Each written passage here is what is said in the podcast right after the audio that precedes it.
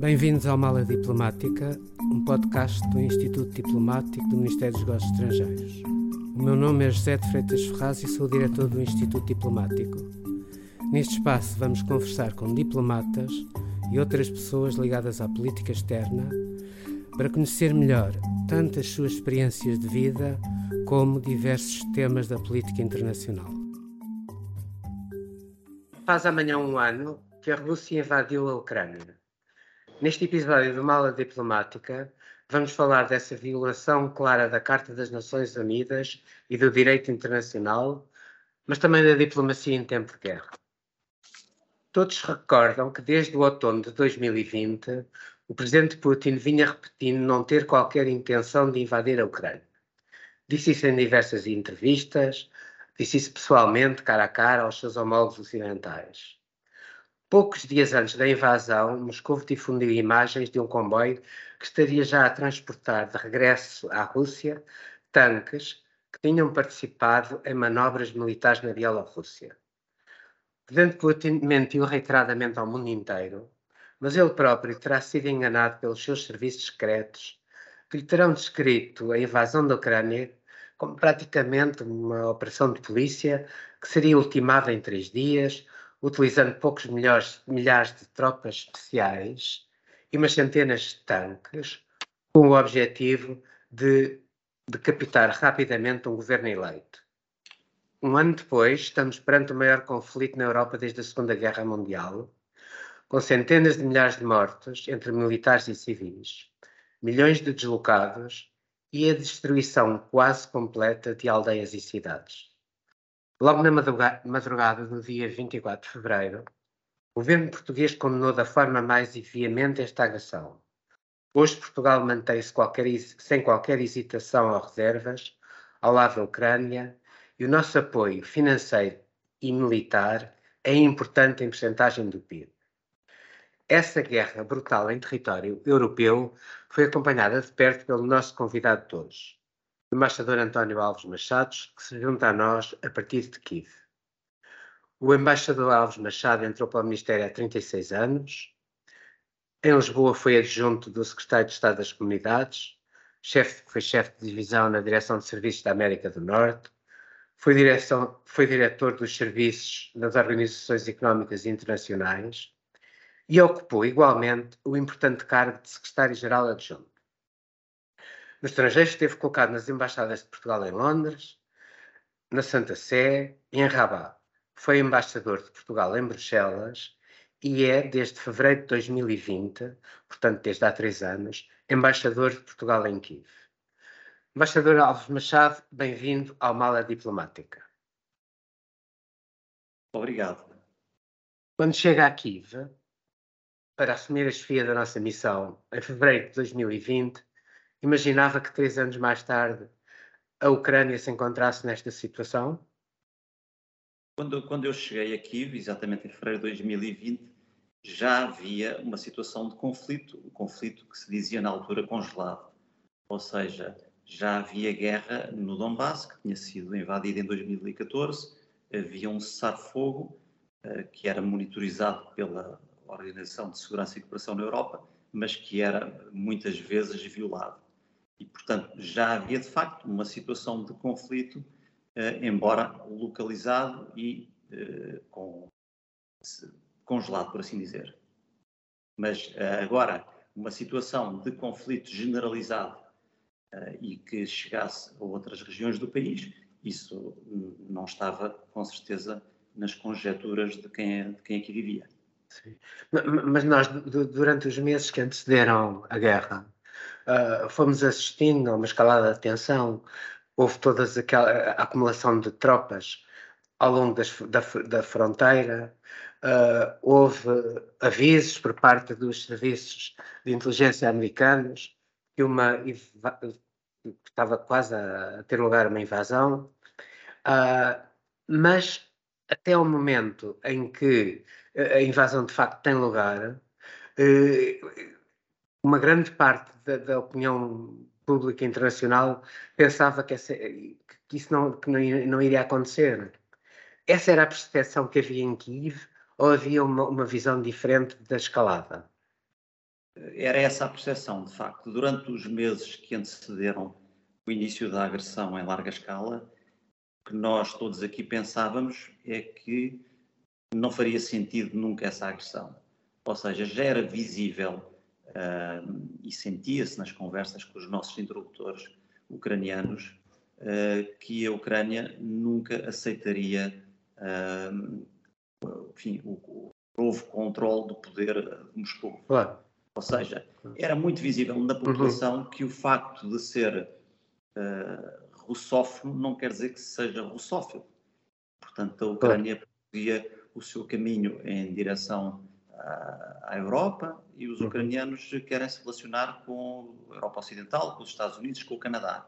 Ou seja, a visão de que uh, a Rússia poderia chegar aqui e os seus militares serem bem acolhidos, mudar o regime de um dia para o outro e tudo correr bem, era uma visão completamente fora das nossas conjecturas e daí que se pensou que esse passo nunca seria dado porque seria uhum. contraproducente criando um, maior, um fosso muito maior entre os dois países, como hoje se verifica.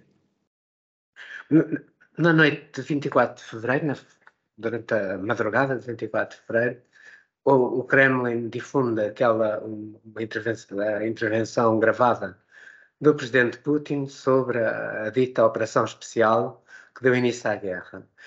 Como é que este momento foi vivido na embaixada? Como é que vocês uh, se aperceberam que a guerra tinha começado?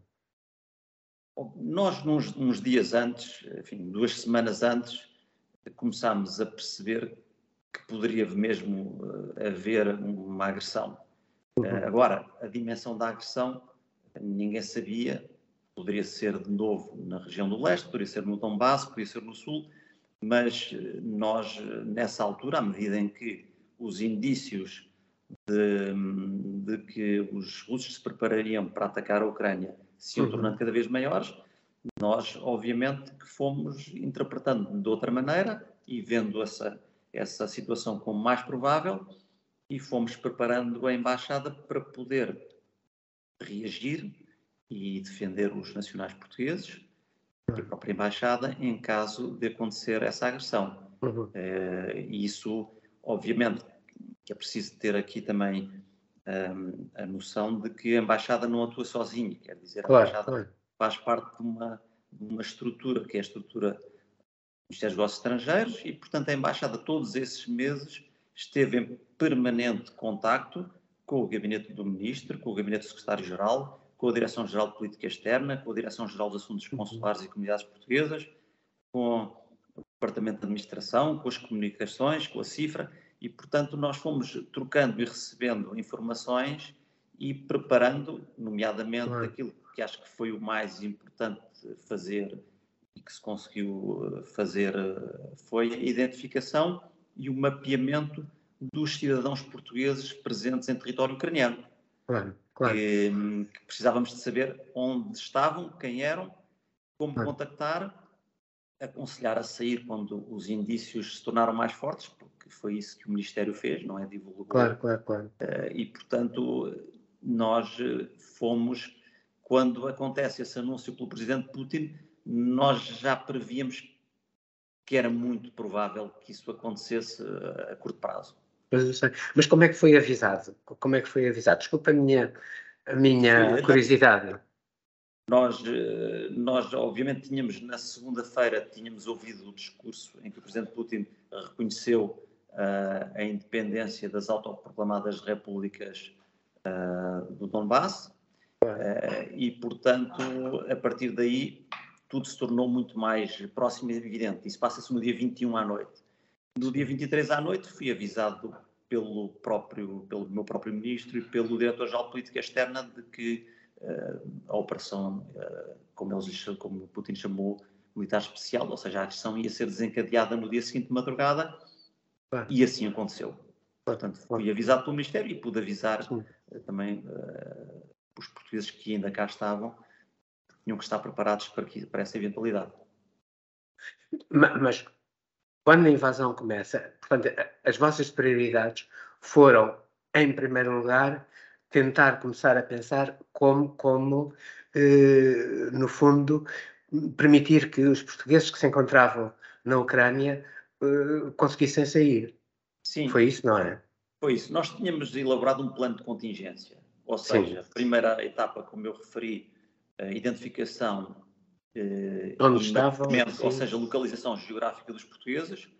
Depois, é muito importante esse passo, uh, que é 10 dias antes da, da, invasão, no dia, no dia 13 de, de fevereiro, eu recebi aqui na, na Embaixada uma, uma, Força Nacional destacada do Comando Conjunto de Operações Militares, ou seja, uhum. três militares uh, enviados pelo Ministério da Defesa, muito experientes, com muito competentes, com muita prática e que nos 10 dias que aqui estiveram connosco e que antecederam a invasão, um, nos ajudaram a identificar uh, locais para concentração de cidadãos portugueses e a fixar rotas de possível evacuação. E também é preciso dizer que nos meses que antecederam a guerra, a embaixada teve contactos com todas as embaixadas dos países uh, europeus vizinhos, a fim de saber a situação nas fronteiras e também de conhecer melhor eventuais rotas. Depois, quando chegaram esses militares, escolhemos uh, dois locais para concentração, um mais junto à Polónia, outro mais junto à Roménia, onde fizemos reservas, onde estava tudo preparado para acolher o número de pessoas que nós achávamos que aqui estavam. Uh, alugámos autocarros também durante essa semana já, uh, com um dia mais ou menos certo, e que acabou por ser na própria quinta-feira, uhum. e que acabaram depois por trans, transportar os cidadãos portugueses para esses locais de concentração, os que aqui estavam, e os outros foram avisados através dos contactos que nos tinham dado e da página da Embaixada para se deslocarem para um dos pontos de concentração, que depois, Exato.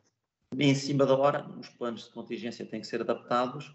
Concluímos que as fronteiras do lado Roménia e Moldova uh, estavam mais acessíveis do que as fronteiras com a Polónia, porque o, o trânsito era claro, nessa direção.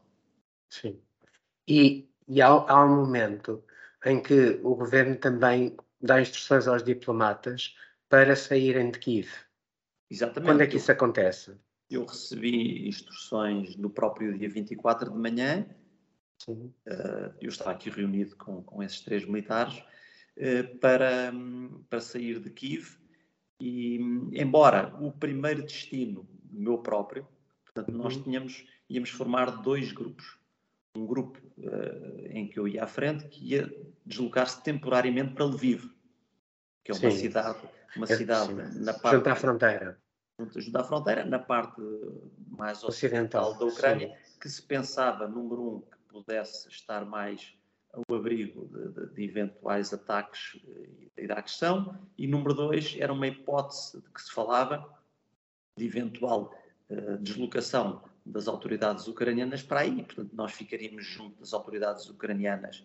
E por outro lado, alguns colegas uh, de outras embaixadas que já tinham saído de Kiev dias ou semanas antes, já se tinham instalado ali naquela região. E portanto nós formámos duas colunas, uma uh, comigo que se dirigir para Kiev, e foram essas instruções que eu tive do Sr. Ministro e do Secretário-Geral. Outra coluna concentrava-se noutro ponto, uh, em Remelnitsky, que é, um, que é já muito uhum. perto da fronteira com a Roménia. Só no caminho, este, este caminho, este percurso demorou 14 horas a fazê-lo, só no caminho é que fomos sabendo que Lviv já estava a ser também bombardeada, nomeadamente o aeroporto, e as estradas até lá chegar, na região de Ternópil, e, por outro lado, que as autoridades não saíam de, de, de Lviv, de, de Kiev. E, portanto, é nessa altura, já em Khmelnytsky, no dia seguinte uhum. de manhã, eh, que o Sr. Ministro me deu então instruções de me de conduzir a nós próprios e, e os portugueses estavam connosco para a fronteira mais próxima, foi, neste caso, depois do estudo que ali fizemos, a fronteira com a Moldova.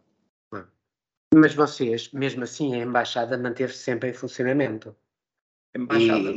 manteve-se eh, também por isso, porque nós, um, a ideia era, obviamente, os diplomatas deslocarem-se para Lviv, mas nunca pensámos em fechar aqui uh, a porta, porque precisávamos manter serviços. Claro, claro, temos, claro, claro. temos funcionários que, por várias razões, um, não iriam sair de, de Kiev. Uhum. Não, obviamente, ao mesmo tempo, nos, digamos, nos primeiros meses da guerra, um dos uh, problemas mais uh, marcantes foi, foi a vaga de refugiados ucranianos que fugiram do conflito. Que, que papel é que a nossa embaixada teve em Kiev uh, sob, no apoio ao fluxo de refugiados durante esses primeiros meses da, da invasão? Sim, mesmo nos primeiros dias.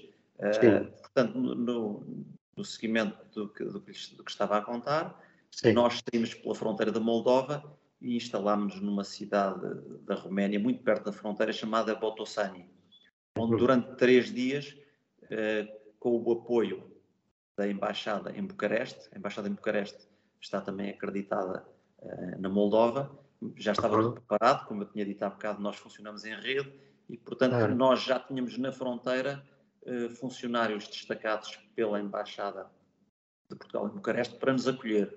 E com eles, uhum. durante três dias, acolhemos outros portugueses que tinham demorado mais tempo até o ponto de concentração, mas que, no, fazendo uso dos tais meios de transporte que nós tínhamos uh, alugado ou até uh, meios de transporte próprios, foram uhum. chegando também à fronteira.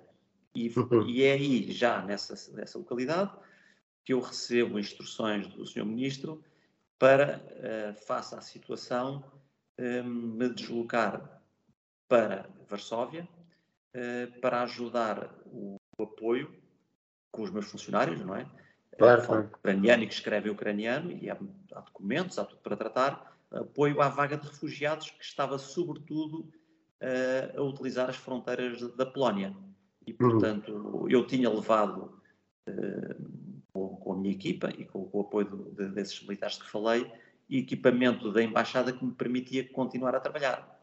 Claro. eu, em três dias, estava em Varsóvia, onde, mais uma vez, tive o apoio total, excepcional, da embaixada e do embaixador em Varsóvia, que já tinha disponibilizado instalações para nós, para mim, para os meus colaboradores, e onde pudemos, a partir do dia em que chegamos, conjuntamente eh, com a Embaixada em Varsóvia, fazer okay. todo esse trabalho complexo de ir às fronteiras, eh, rastrear, eh, era preciso serem rastreados os candidatos a, a serem rastreados em Portugal, claro. não é? Claro. Era preciso ver a documentação e os meus funcionários, obviamente, tendo prática, são funcionários da secção consular, de ver e ler os documentos, e depois de, de Lisboa também. Foram enviados uh, reforços, porque tivemos elementos do Serviço Estrangeiros e Fronteiras, da Segurança Social Portuguesa e da Direção-Geral dos Assuntos Consulares, ou seja, todos aqueles milhares de candidatos à,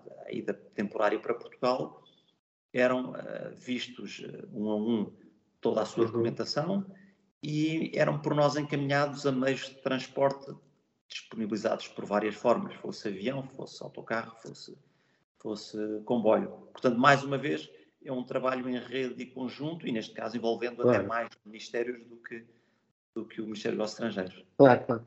E, e, no fundo foi isso que vocês fizeram durante três meses, não é? Durante, sim, desde março, abril e Exato. maio, é isso todos os dias. E depois regressam a Kiev.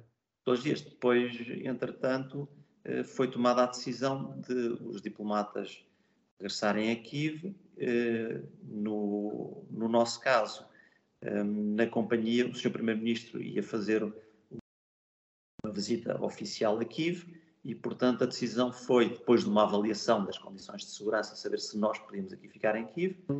Nós acompanhámos o Sr. Primeiro-Ministro, vinha também o Sr. Secretário de Estado dos Negócios Estrangeiros e da Cooperação, Uhum. E quando voltamos, isto passa-se dia 22 de maio, já cá ficamos eh, de novo na, na Embaixada, que estava aberta em funcionamento, porque nós fizemos recurso uma figura prevista na Convenção de Viena sobre relações diplomáticas, claro. não fechando a Embaixada, a gestão dos assuntos administrativos da Embaixada ficou entregue a um funcionário do quadro técnico administrativo, eh, que está aqui, trabalha connosco há 25 anos e que todos os dias Não, claro. vai à embaixada. E, portanto, isto, tendo a permissão das autoridades ucranianas, foi o que aconteceu. Daí que, no nosso caso, não tenha sido uma reabertura, mas sim um regresso uhum. dos diplomatas aqui. Uhum. vocês regressaram a Kiev, mas a Rússia continuou durante o ano, todo este ano, periodicamente, a bombardear a, a cidade. Quando é que sentiu o conflito mais perto de si? Obviamente, nos dias em que nós uh, recebemos alertas de bombardeamento e, e nos temos que, que abrigar, sentimos Sim. o conflito perto. Mas eu, a minha sensação mais forte do conflito estava ali é no primeiro dia, em que claro. somos avisados da, da, da, do começo da guerra e em que se houve eh, realmente o barulho das explosões e dos mísseis. Depois essa, essa, essas operações de, de, de, evacuação dos portugueses eh, já foi, obviamente, eh, vendo e ouvindo a, a presença da guerra. Claro. Portanto, é mais, embora hoje seja todos os dias, neste momento que estamos aqui uhum. a conversar, está em curso um alerta que felizmente claro. para a nossa conversa não nos obriga, não me obriga a ir para o mundo, mas Sim. é o nosso dia a dia. Sim. Mas houve grandes alterações no, no, trabalho diário da Embaixada desde a invasão ou não? Hoje em dia, por exemplo. Houve alterações. Eh, desde logo, porque, sobretudo desde outubro, com os ataques efetuados às infraestruturas energéticas do país, nós passamos a viver na contingência de muitas faltas de eletricidade. Eh, e, portanto, temos que gerir, obviamente. Claro, já claro, tínhamos claro. antes da guerra comprado um gerador e, e os asseguramos serviços mínimos. O atendimento, obviamente, que é por marcação, mas continuamos a ter aqui utentes na secção consular. Uhum e, e respeitamos procedimentos. Claro. Interpretamos, temos quem interprete os alertas para saber se nos podemos deslocar à embaixada, se temos que nos abrigar e, e vamos, vamos gerindo. Mas diria que até a questão energética é aquela que mais influencia aqui o nosso, o nosso dia a dia. Claro, claro, claro. Ao mesmo tempo, a Embaixada tem recebido diversas visitas de alto nível. Uh, como é que, que, se consegue organizar uma visita, visitas dessa importância a uma zona de conflito como uh, neste momento a Ucrânia continua a ser? Tem que se conseguir organizar, desde logo porque as autoridades, uh, quer do lado da Polónia, por onde normalmente as visitas têm tido início, quer depois a partir da fronteira, estão muito organizadas e, portanto, tem havido muitas visitas e eles têm os procedimentos todos uh, muito, muito praticados, não é? Claro, claro. E, por outro lado, cumprimos esses requisitos de segurança. Uh, uhum. Estamos dependentes de haver alertas, não haver alertas. As deslocações, há pontos uh, da cidade, obviamente, onde há checkpoints. Viaja-se com enfim, com outras velocidades, com atenção redobrada. Claro, claro. E, e, sabemos também que os nossos interlocutores que, que, que também estão sob, risco e sob ameaça. Mas, mas, enfim, mas os encontros, as visitas têm-se feito e os encontros têm, têm sido realizados. Uhum. Depois, obviamente, que há regras de procedimento locais que nos são comunicadas e que nós seguimos. Claro, muito bem. Outra das, uma das prioridades portuguesas foi, obviamente, o, o, a reabertura da embaixada. Uh, qual é a importância das embaixadas em Kiev? Qual o papel das embaixadas estrangeiras e do corpo diplomático aí acreditado? Uh, o papel que esse corpo diplomático tem tido ao longo do conflito e, uh, e que apoio e contributo é que eles deram até agora, digamos, ao governo ucraniano? Começa por ser uh, um um, apoio, é um sinal. Claro. É muito simbólico para os ucranianos claro. sentirem que não estão sozinhos, claro. que têm o apoio da comunidade internacional e, portanto, a presença de representantes diplomáticos estrangeiros aqui uh, dá, número um, ajuda a, a consolidar um sentimento de normalidade dentro da normalidade que é a guerra, ou seja, há uma grande vontade dos ucranianos de que o país continue a funcionar. E isso é visível. Quer dizer, uh, as instituições funcionam todas, uh, uhum. os bancos funcionam, os correios funcionam, os telefones funcionam, uh, e as pessoas saem à rua, os transportes funcionam. e, portanto, se a embaixada estiver aqui, ajuda a consolidar e a transmitir uma ideia de normalidade. Depois é o apoio. E depois também é, neste contexto em que, em que nem sempre as deslocações para eles são óbvias, obviamente, e são, claro. difíceis, um, nós estamos aqui mais perto. Portanto, podem-nos convocar, podemos falar, vamos a briefings, vamos a reuniões, transmitimos solicitações para as nossas autoridades, transmitimos mensagens das nossas autoridades e, e portanto, é, é, muito isto. Quer dizer, não é a vida diplomática habitual, não a temos aqui como a conhecíamos antes, mas uhum. temos alguma atividade e, sobretudo, estamos ao lado deles. Claro, e estão presentes. Estamos presentes. O... Nós temos em Portugal uma comunidade ucraniana já uh, bastante antiga, uh, que aumentou agora com, com, com, a guerra. Como é que pensa que vão evoluir as relações entre Portugal e a Ucrânia após o conflito? Essa é verdade. Nós tínhamos já uma comunidade muito forte e muito integrada desde o início dos anos 90, eh, muito adaptada a Portugal e que hum, antes do conflito andava aí pelos 30 mil eh, cidadãos ucranianos em Portugal. Eu diria que primeira geração, não é? Porque muitos claro. outros que nasceram já se tinham tornado cidadãos é, portugueses. Claro, claro. É, com a, a, vaga de refugiados, o número terá subido de 30 mil para 85, 87 mil.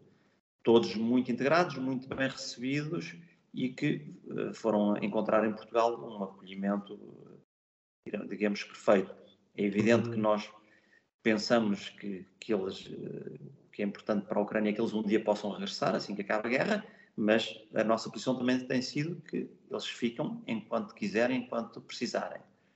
E eu penso que essa comunidade tão bem integrada uhum. terá muita importância na evolução, na boa evolução das relações entre os dois países, que sempre foi muito boa, uhum. mas que se tornará, obviamente, se está a tornar mais forte, porque os ucranianos integram-se muito bem em Portugal, são muito bem vistos, uhum. têm muita facilidade em aprender a língua, nós próprios aqui temos uh, duas. Uh, temos um centro de língua portuguesa que funciona em duas universidades de Kiev, uhum. com, com, alunos, e que funciona com cursos online neste momento.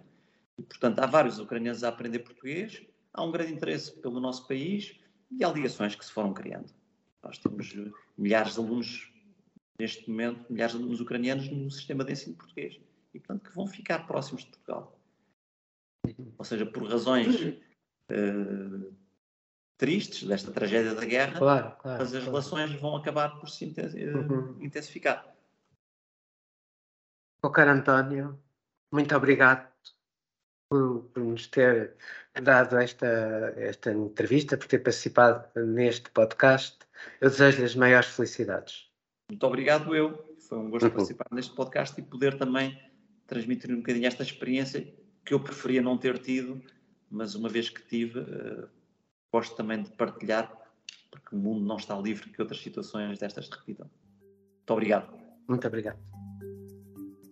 Obrigado por ter ouvido este episódio da Mala Diplomática, um podcast do Instituto Diplomático do Ministério dos Negócios Estrangeiros.